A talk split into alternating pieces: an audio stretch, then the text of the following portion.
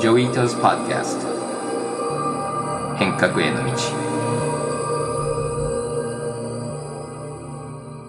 こんにちは。伊藤穰一です。こんにちは。奥井奈々です、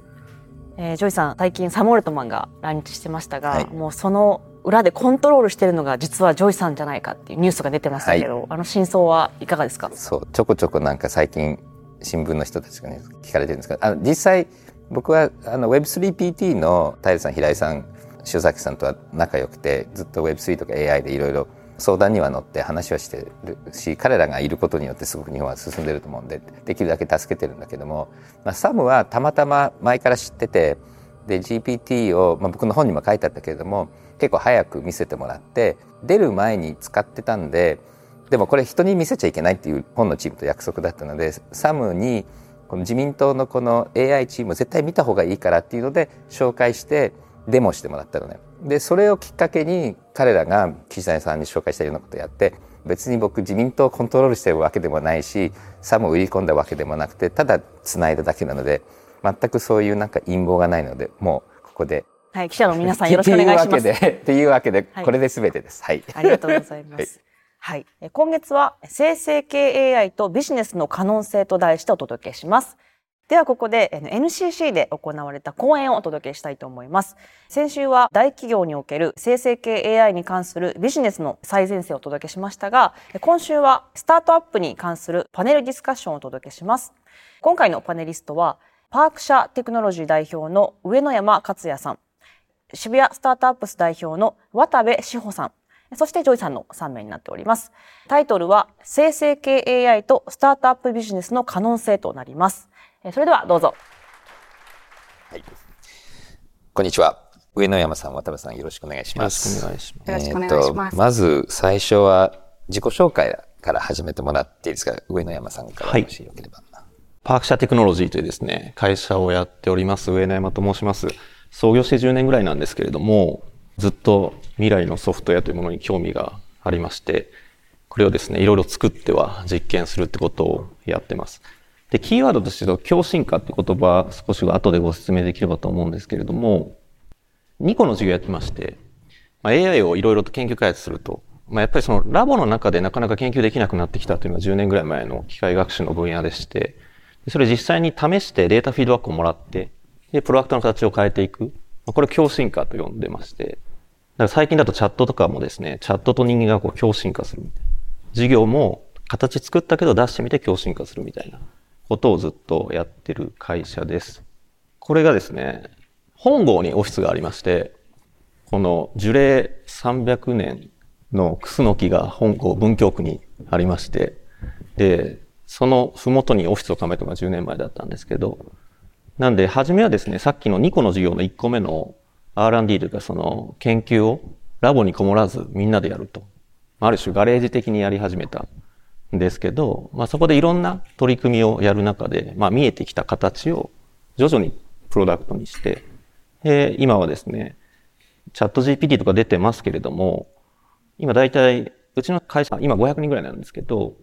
その10倍ぐらいのですね、600体ぐらいの AI エージェントを今大手の企業さんの社内であるとか、こう日本全国に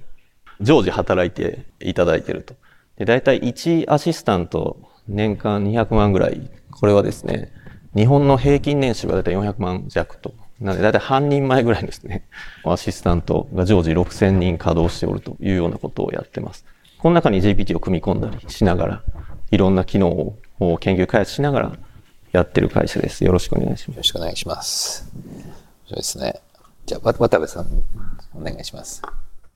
りがとうございます。はじめまして、渡部と申します。今年4月にアップというプログラムを渋谷区さんとスタートしたばっかりというこのタイミングで、このような場に呼んでいただいてありがとうございます。弊社は渋谷区と一緒にグローバルなスタートアップコミュニティを作るというゴールのもと、海外国内から集まってくださるスタートアップのグロース支援をするということをやっております。サポート内容は POC、パートナーシップ、ストラテジー、人材紹介、プロモーションなどです。この他にも渋谷区と連携して、ビザサポート、銀行口座設立、ファストトラックサービス、英語の会計リーガルサービスにつなぐことだったり、外国人の起業家の方のニーズに応えられるような体制にもなっております。日本市場からグローバルな課題に取り組むというテーマを掲げて、アニメ、ゲーム IP、あと防災だったり、インバウンドツーリズム、で、あと渋谷ならではのストリートカルチャーなどの分野にフォーカスしたスタートアップの方から応募を待っております。プログラムのローンチから2ヶ月目になるんですが、たくさん問い合わせをいただいております。応募者の方を見てみると、13カ国からプログラムに応募がありました。だいたい40%ぐらいがアジアからの応募者、30%ぐらいが北米から、20%ぐらいがヨーロッパっていうような内訳で、残りは日本からっていう感じになっています。で、ジェネレティブ AI っていうことで言うと、やっぱり多いなというふうに感じてます。アニメとか VTuber っていった分野とか、マネタイズできるファン層がすごく多いと見られている、まあ、音楽、エンタメ、推しカルチャーめがけて世界中から応募してきている会社が多いなという感じです。で今回のカンファレンスのトピックは生成 AI っていうことなんですが、高齢化社会の課題を AI をもって解決しようとする会社っていうのも数社今回採択することができました。その他 Web3 の会社とか、みんななんで日本かっていうことをしっかり課題意識を持って応募してきてくれるっていう会社を採択していこうと思ってます。で、最後になりましたが、ご紹介させてください。渋谷スタートアップス株式会社の渡部志保と申します。経歴の方ですが、新卒でモルガン・スタンレーという会社で投資銀行のアナリストとしてキャリアをスタートさせました。2年弱ぐらい働いて、当時学校の同級生が Google で働いていて、で、ランチがタダで食べられるらしいということで転職しました。当時もうリーマンショックの前だったんですが、すごく忙しくて、でもまあ Google に転職しても全然忙しくって、そんなこんなで10年日本のオフィス、東南アジアとか、あとアフリカ、発展途上国、諸国、ヨーロッパ、そして本社っていう感じでいろんな市場と国で、えー、マーケティング、あと GoTo マーケット戦略っていうことでキャリアを積むことができました。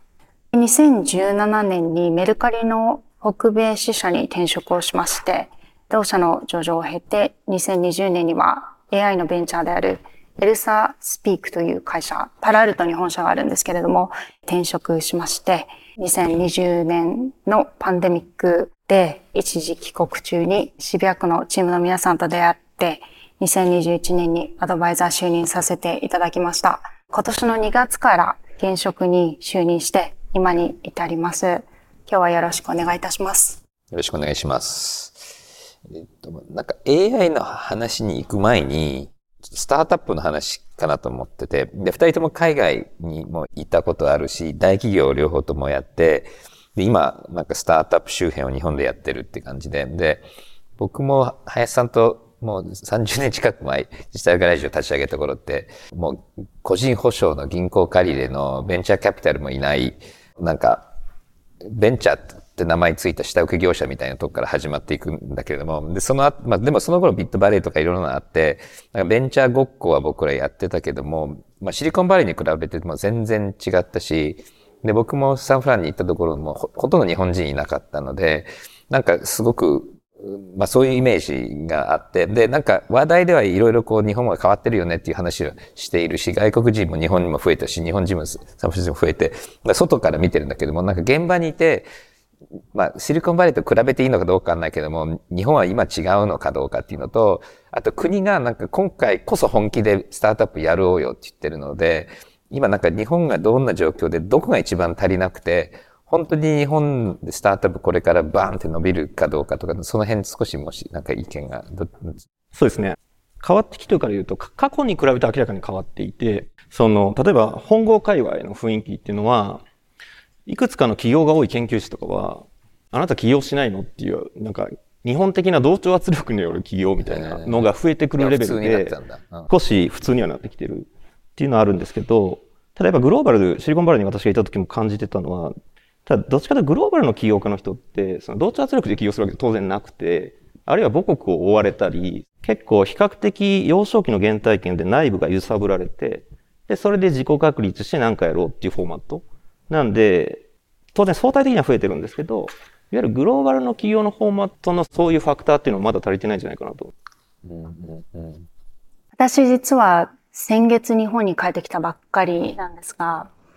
思うのが日本は今すごく面白い波が来ているなというのを感じていて、例えば我々のアクセラは海外からこう応募してきてくれる人が多いんですけど、やっぱりこの米中の政治的なこのテンションを背景に、割と中国からこうシンガポールを経て日本に来たいっていう企業家の人がすごく多かったりとか、そういう意味でジェネレティブ AI っていうエリアでもいい人材がすごく日本に集まってきてるんじゃないかっていうのは思います。なるほどね。そう、僕もこの間、あの、アメリカから日本に遊びに来た中国人と話したけども、なんか日本ってちょっとアンチチャイニーズいるかなと思ったら、アメリカのアンチアジアよりは全然フレンドリーで、なんかアジア人がいっぱいいる国として、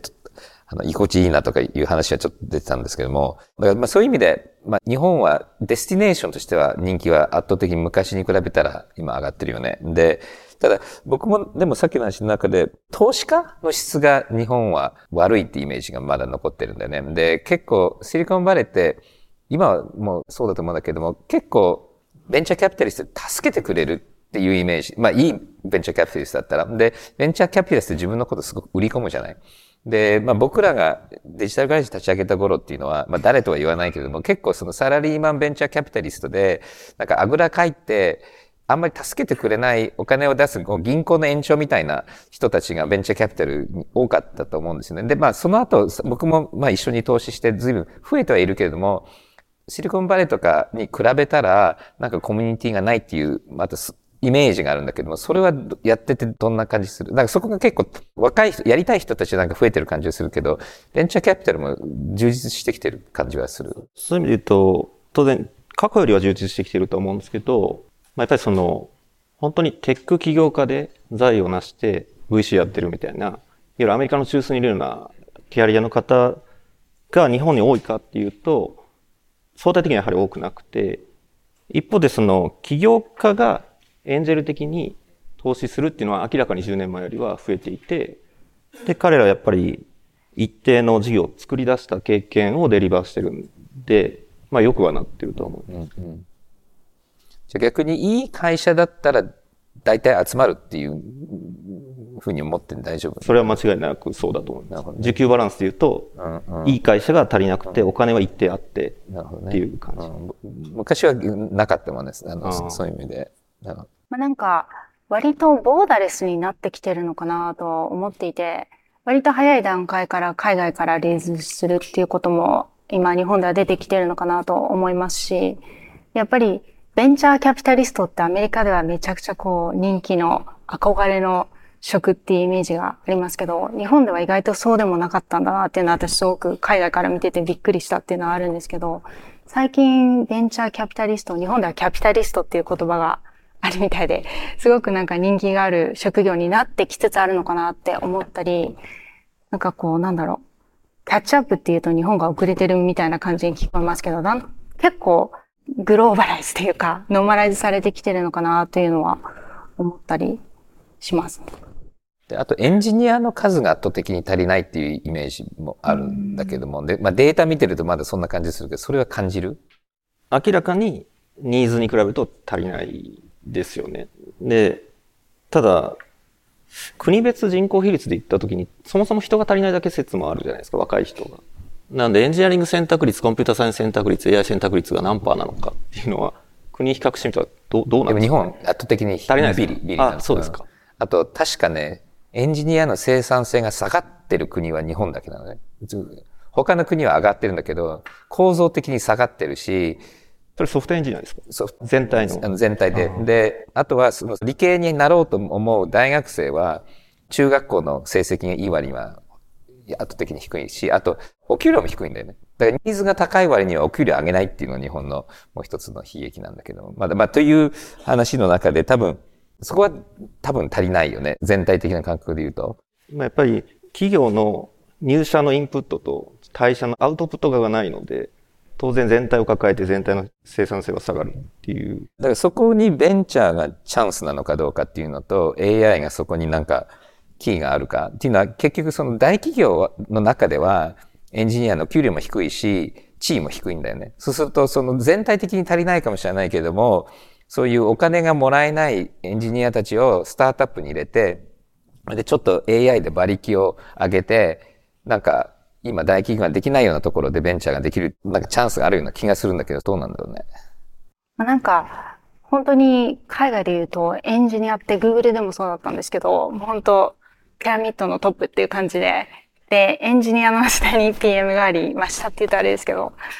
それでその他みたいな感じだったので、多分なんかこのパーセプションっていうものもあると思いますし、そのお給料っていうこともあると思いますし、あとやっぱりこう、ロールモデル的にエンジニアが作った会社がすごく跳ねて、で、まあアイコンみたいなエンジニアの人っていうのが海外にはたくさんいるのに比べて、日本では多分山田慎太郎さんとか、誰なんだろうっていう、もちろん上野山さんも含めっていう感じなんですか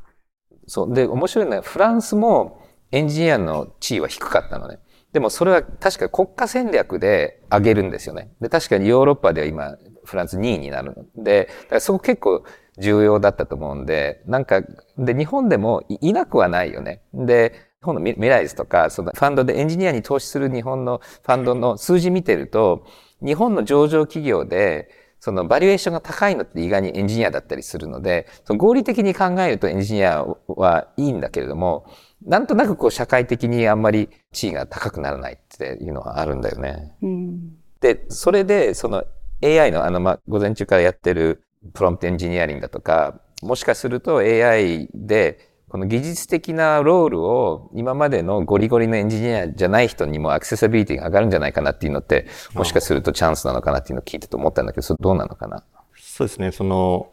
今の生成 AI は prompt layer でポテンシャルを引き出すってアプローチもあれば、あれをある種のレゴブロックの一つのパーツであると見立てて、そうは言ってもソフトエンジニアリングするっていうアプローチがあるという意味では、依然ソフトウェアテックの深さは必要、一定必要だと思うんですけど、ただ今までと少し違うなと思うのは、やっぱりそのデジタル技術とかその AI の社会普及って、ここ15年ぐらい起こってたことに何なのかっていうと、やっぱりこう、異分野、 interdisciplinary なコンポーネントが、うまく組み合わさる探索をうまくやったものが社会にインプリされるっていう意味では、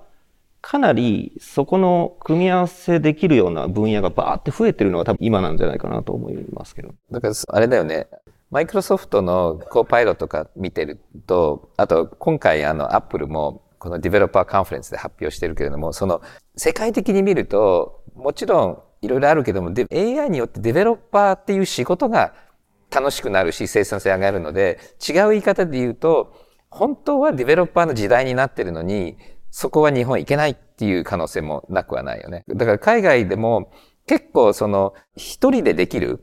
こう開発量ってすごく上がってるよね。だから昔だったらパソコン買って20人、100人雇わないとできないことが、一人の CTO が AI とクラウドサービスを使えば作れちゃうけど、結構技術力が必要なんだよ、それやるのに。で、そこができないっていう、こう逆のテーゼもあると思うんだよね。なるほど。ど、どっちなんだろうどっちなのか。デベロッパーの時代になったのか、デベロッパーがいらなくなった時代になるのか、両方なのか。えっと、デベロッパーがいらない時代にはならないという感覚ですね。そうだね。で、ただデベロッパーじゃない方が参画しやすくなってると、まあ明らかにそうで、やっぱり AI がソフトウェアのバックエンドの部品だった時代が、貫通してユーザーと UX をデザインする時代になるっていう時に、じゃあここにどのようなデザインをするのかって時に、異常なまでの人間理解が必要だったり、で、それを一人の AI エンジニアがそこまでデザインできるのかっていうと難しいよねって意味においては、デベロッパー依然必要ですけど、今まで入れなかった人は入れるっていう。今聞いてて思ったのが、本当に AI っていうものが入ってくると、一人で全部できちゃうみたいな。今、コホートで入ってくる会社もすごくちっちゃい会社が、特に AI の会社だとちっちゃくて、本当にこの CEO とか CTO の守備範囲がめっちゃ広くて、チームもちっちゃくて、で、このままだったらなんかこう、100人以下で上場する会社とか出てくるんじゃないかなっていうのを思ってて、すごいシュールな話なんですけど、さっきのピッチを見てても、AI をユーザーとする AI みたいなの が出てくるのかなって思ってて、AI の作業リレーみたいなのが起こって、それでもう CTO で全部チームができちゃうとか、そういう意味ですごくなんか早く、フラットな組織がちっちゃな規模で上場するとか、そういう意味でもなんかこう、そんなに遠くない未来、そういう会社の働き方っていうふうになって、会社のあり方がそういうふうになっていくのかなと思います。クラウドでなったよね。クラウドでまず何億のハードウェア買わなくてスタートアップができるようになって、うん、でその後クラウド上のウェブサービスでそれを自分たちでやんないでひっつけるだけになって、うん、でそれのなんかクラウドの延長にあるような気はするんだけどね、今の話聞いてて。うん、でも、じゃあ日本はどうすればいいのかなと。この、じゃあこういう状況の中で、まあ渋谷としてなのか、アントプレーナーからしての、まあ、あと、まあ、二人とも外国の経験があるので、だから、日本のデータ見てると、頭もいいし、結構チャンスはあるんだけども、多分、今、足りないと思うんだよね。AI のエンジニアにしても、普通のエンジニアにしても。だから仮説は海外からやっぱりタレントを連れてきて、日本の何かをアンロックしなきゃいけないっていうような気がするけれども、なんか自分の会社なのか、今の日本、まあ、塩崎さんもいなくなっちゃったけど、政治家なのか、どこをいじると日本の今回のスタートアップのエンジンがかかると思う？まず前提としては、やはりその、日本の大きな産業自体が流動化しないが上に、ホワイトスペースが相対的に圧倒的に大きいっていうのは、そこは間違いないと思うんですよね。じゃあそこにどういうチームをデザインするかっていう話で、ただその生成 AI の話で言うと、まあ、いわゆるファンデーションモデルレイヤーと、まあ、その上に乗っかるアプリケーションレイヤーがあって、まあ、こっち側とかは、そのグローバル化を含めたアントレプレナー的なチームをいっぱい作ることで一定成立するような気もしますし、でファンデーションレイヤーはちょっとまた違う話になってくるとは思うんですまあ、全体感で言うとそんな感じだと思います。そうですね。まさに、あの、今伊藤さんが振ってくださったように、我々のアクセラって結構海外からの起業家をベースに考えていて、で、今のところ採択した会社、まだ発表してはないんですが、初めの6社っていうのがあって、そのうち本当に4社が日本の外の会社っていう形で、グローバルで日本に動いてくるかわからないし、拠点はどこかわからないけれども、日本の市場で execution したいっていう会社が結構多くて、で、先ほども申し上げた通り、その、 generative AI っていうところでは、本当にそのコンテンツだとか、親和性、まあ、著作権の特徴、日本の特徴だとか、まあ文化、そしてあるセクターではすごいたくさんデータがありますっていうことで来る会社が多い中、もうどんどんどんどん外国からファウンダーでもいいし、デベロッパーでもいいし、呼んじゃって、で、何か起こるかもしれないっていう、そういう結構あの、フィーシスというか持っていて。なので、そうですね、答えにはなってないんですが、そういうところで化学反応を見ていって、とりあえず明日につなげていくっていうような試みをしてます。大企業はちょっと、まあ、他の企業がどう言ってもらわないとダメっていうのも一つあると思うんだけど、それ以外、なんか弊害になってるものって何だと思う？私は一個は人事制度だと思ってまして、人間側にフィードバックをかけてるアルゴリズムにすごい興味があって、で、まあ、社会システムであったり、あるいは会社の中の人事制度であるわけですけど、ここは相当日本って特殊で、ここが、まあ、ある種、システムが人間を摩耗させるみたいなことがすごい起こってると思うんですけど、まあ、AI の可能性1は、ここがもう少し柔らかになり、相互インタラクションになることで、ポテンシャルがアンロックされていくって方向が明らかにあると思うので、でもこれ明らかに弊害にはなってるとは思うんですよね。その、弊害というのは、スタートアップがもっと増えて、日本がこうシリコンバレーだとか、スタートアップとしてそのグローバルスタンダードに行くにはっていう話ですよね。やっぱり全てだと思います。文化だったり、教育だったり。でもやっぱり我々がこう見つめ直せるんじゃないかなと思うのは、日本ってユニーク、世界からまあやっぱり愛される日本、我々がこう日本で大事にしているもの、ユニークなものって何なんだろうっていうことを考えてそこにこう、どうやって投資していくべきか。で、本当にシリコンバレーになるのが正解なのか、そうじゃないのか。ね。うん、で、やっぱり思ったのが、日本って私、阪神大震災を中学校の時に経験してるんですが、やっぱり日本の文化って、こう、耐える文化っていうか、すごく、行くぞって言って突撃するっていうよりかは、もうぐっと耐えたり、押されても動かなかったり、そういうところがすごい強いなっていうふうに思っていて、そういうところだとか、あと我々のアクセラでよく言うのが高齢化社会に対してどういうソリューションを日本だけでできるかもしれないことをどうやってやるかっていうことを考えたり、そういうアングルもあるんじゃないかなと思っていて、結構オンリーワンになれる方法だとか、まあなんか、ね、多様性とこの時代って言いますけど、世界の一つ一つの国が生徒で、学校だったら日本ってどういうキャラの、どういう特徴がある国なんだろうっていうことを見つめ直して、ちょっとユニークに物事をやってみようかなっていうのが私がこの会社を社長に就任した時に思ったっていうのはありました。そういう意味で LLM は翻訳もできるけれども、文化の訳もやってくれるよね。なんか僕も日本語がそんなにちゃんとできないので、日本語にしろってやった後にもっと丁寧にして、もっとわかりやすくして、もっと丁寧にしろとか、なんかそういうこう指示できるから、外国人が入ってくるときには結構それ役に立つよね。ただのやっぱ翻訳ソフトに比べたら、チューニングできるし、あと質問、あれが結構ね、あの LLM がいいのは、フィードバックくれるのね。だから文章上げて、これを大企業の幹部の人の目線で読んでフィードバックくれって言うと、あ、この言い方はああだったし、これはこうだと思うよっていう、そういう学びもできるんで、そこはなんかね、外国の人連れてくるときには便利かなと思う。で、で逆もあると思うんだよね。ちょっとオンラインの質問に行きましょう。このテキストブック、教育の話しようか。今、教科書を見てすごいたくさん情報が入っていて、で、今、国とか学校とか単位でやっぱり AI 使わないっていう人たちと、徹底的に使うっていう人たちと、あとはもうそもそもインターネットに情報があるのに、情報詰め込み型がまだ残ってたりするのに、それの上に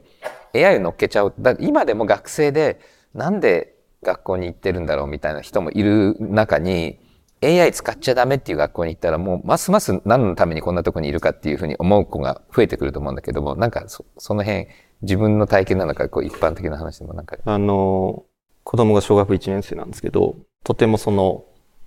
机じゃなくて外で遊ぶのを重視してる学校に行かせてまして、で、なんでかっていうと、人間のその、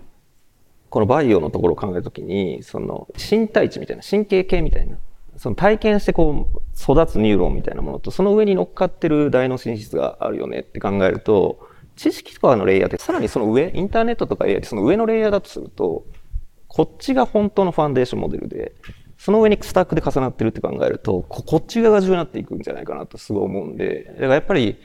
デスクに座るものじゃなくて相互作用するものとかのやつを幼少期にどれぐらいやるかっていうのが肝になるんじゃないかって仮説を持ってはいます。それで子供をそういうとこに行かせたなるほど。うん。うちも実は双子なんですが、小学1年生で。本当ですか？はい。本当ですか？で、思うんですが、やっぱり、こう、AI があるにしろ、ないにしろ、人間のそのコアっていうのは、多分、普遍的なもので、うん、この子はこういう風なものが好きとか、みんな違うじゃないですか。なので、多様性とか、あと、もういろんな子供がいる中、個々の違いっていうのを尊重できるっていう意味で、AI っていうのはすごくいいツールなんじゃないかなっていうふうに思います。あの、結構ネットでも今教育者の間でいろいろ議論されていて、で、今、やっぱり LLM の話をしてるとすると、結構間違いも多いし、さっきからコーパイロットという話をしてるので、なんか AI に質問して答えをもらうっていう考え方ではなくて、やっぱりそのブレイストを一緒にするとか、意見を言ってもらうとかっていう、その答えじゃないものを求める、ま、使い方って、だんだん使ってくると分かってくる。だって今、うん、チャット GPT に質問して、なんかポロって言われて、それ信じる人今、だんだんいなくなってきたよね。うん、でしょ？だから最初出た頃には、やっぱり答えを求める検索エンジンがなくなるっていう話があった。今日のパネル見てても、やっぱり検索はなくならないよね。やっぱりソースは欲しいけれども、そうすると、こう、なんか自分が言ったことに対して意見を聞くとか、か意見を聞くっていう方が増えてきてるよね。で、多分それって教育の現場の文脈の中ですごく取り込みやすくて、でもやっぱりこう使ってみないとそのこう GPT をどういうとこが役に立ってどういうとこが役に立たないかってわからないと思うので、だから多分情報量をたくさん持ってるから、それがメインかと思うと、その情報が確実じゃないと、そのままじゃ使えないっていうのが、なんか、まあ今のものだとなんかあるような気がするんだけど、今子供たちに、まあでも 1, 1年生だとまだ使、使ってないか。まあ、社員が、その子供に GPT、プロンプトちょっといじったものを使わせる実験っていうのを結構やってるんですけど、うんうん、なんか大人と違う反応を見せていて、うんうん、まあ、学校行きたくないっって言ったらしいんですよ。えーそのボットに。そしたらなんかこう、こういう理で行った方がいいよって励まされてうんうんう、んそれに感動して泣いたらしいんですね。えなんで、子供たちってイマジナリーフレンドとか持ってたり、ーそうですよね。そう、そういう話、そうなんですね。あと、やっぱり、アマゾンとか、シリとか、アレクサとちっちゃい子喋るのって結構もうあるので、やっぱり言葉の認識と、テクストスピーチと、それにあとあの、マルティモーダルで絵が見えるように、多分もう1年以内になるので、そこでかなりガッとアクセスも下がって、うんそうですね。やっぱりなんかうちの子たちも初めての OK Google は2、3歳とかですごくテクノロジーネイティブという感じなんですが、やっぱりうち双子なんですごい顕著に違いが見えるというか、興味があるトピックが違ったりして、でもそのトピックを掘り下げることですごく何でも学べるんじゃないかっていうふうに、そっちの方が自然な学習の仕方なんじゃないかって思う時もあるので、そういう時にチャット GTP と会話しながら、なんでなんでとか、で、ファクトチェックも自分でしながらとか、で、興味があること、学校で教えてくれないこと、親がちょっと時間なくて教えられないこととかを会話で、こう、どんどん教えてもらえればいいなというのは思うんですが、それがなんか本当に、本当の情報であれ、嘘の情報であれ、それは自分でどんどん掘り下げていけばいいっていう思うので、そのモデルはいいなというのは思います。そうだよね。だから知識だけじゃなくて、やっぱり自分の内在的な動機を持ったアントプレナーとか技術者になりたいような子に育つことがあれば、そういうプラスだと思うんですよね。うん最後、なんかもし一言あれば、そろそろ時間になってきたので、なんかありますかそうですね。本当に AI ってすごくさっき登壇された起業家の方もそうだったかと思うんですが、課題ありきっていうか、こういう課題があって、で、課題ってやっぱりこの人類の歴史の中で普遍なものであって、で、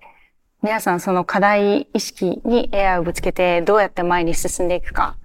で、やっぱりこの長い人間と AI の歴史というか、まだ始まったばかりだと思っていて、間違いなくこれからどんどん今すごいオーバーハイプされてるような感じの AI のテクノロジーだけれども、多分長期的に見ると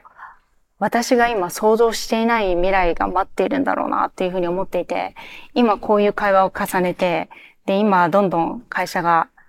もう毎日のように AI の会社は生まれていると思うんですが、やっぱり今日登壇していた方々、そして上野山さん、パイオニアの方々だと思うので、なんかこう、未来を今日登壇した方、そして私たちの未来を見るのがすごい楽しみだなって、AI はそういう楽しい気持ちにさせてくれるテクノロジーだと思います。そうですね。まあ、ソフトエンジニアリングも AI も、レゴブロックを組み上げては壊しては試すっていう、すごく面白いものなんで、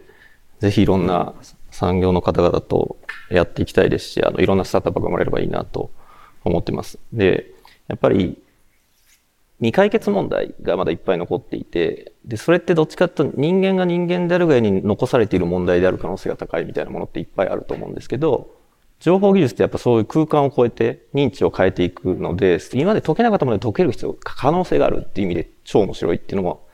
ありますんで、ぜひっていうところです。で、最後にジョイさんには、今日我々が喋ってますけど、ぜひこう、日本こうしたいみたいなのを、ぜひまたですね、みんなの前でいっぱい喋ってほしいなって個人的に思います。ありがとうございます。あの、最後のラップアップのセッションでちょっとリリーとこの辺の話をしたいと思います。今日、ありがとうございました。ありがとうございましたありがとうございま。した。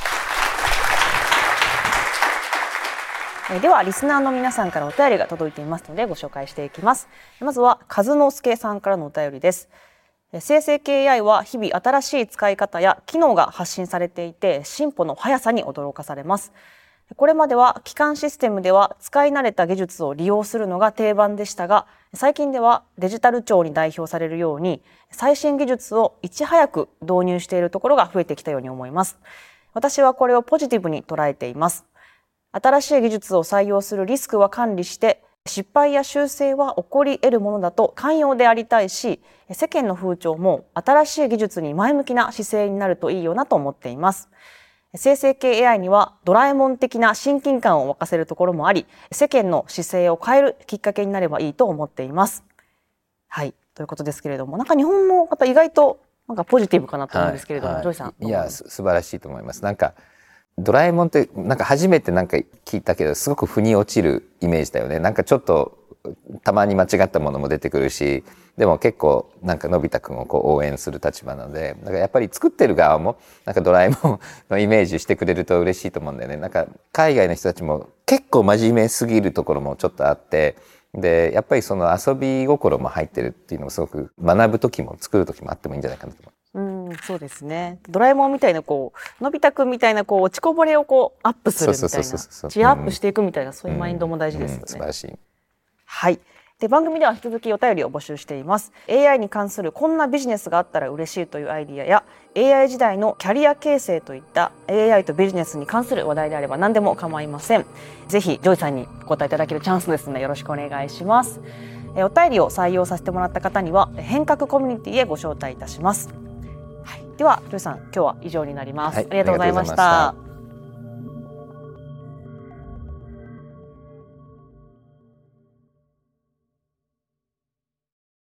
デジタルガレージは危険な海に最初に飛び込むファーストペンギンスピリットを創業以来大事にし続けています。これから来る Web3 オープンソース時代を見据えたテクノロジーで新たなビジネスを生み出す仲間を募集しています番組詳細欄にあるリンクよりぜひご覧ください Web3 is here. Join us. Join the first penguins. New Context Designer, Digital Garage.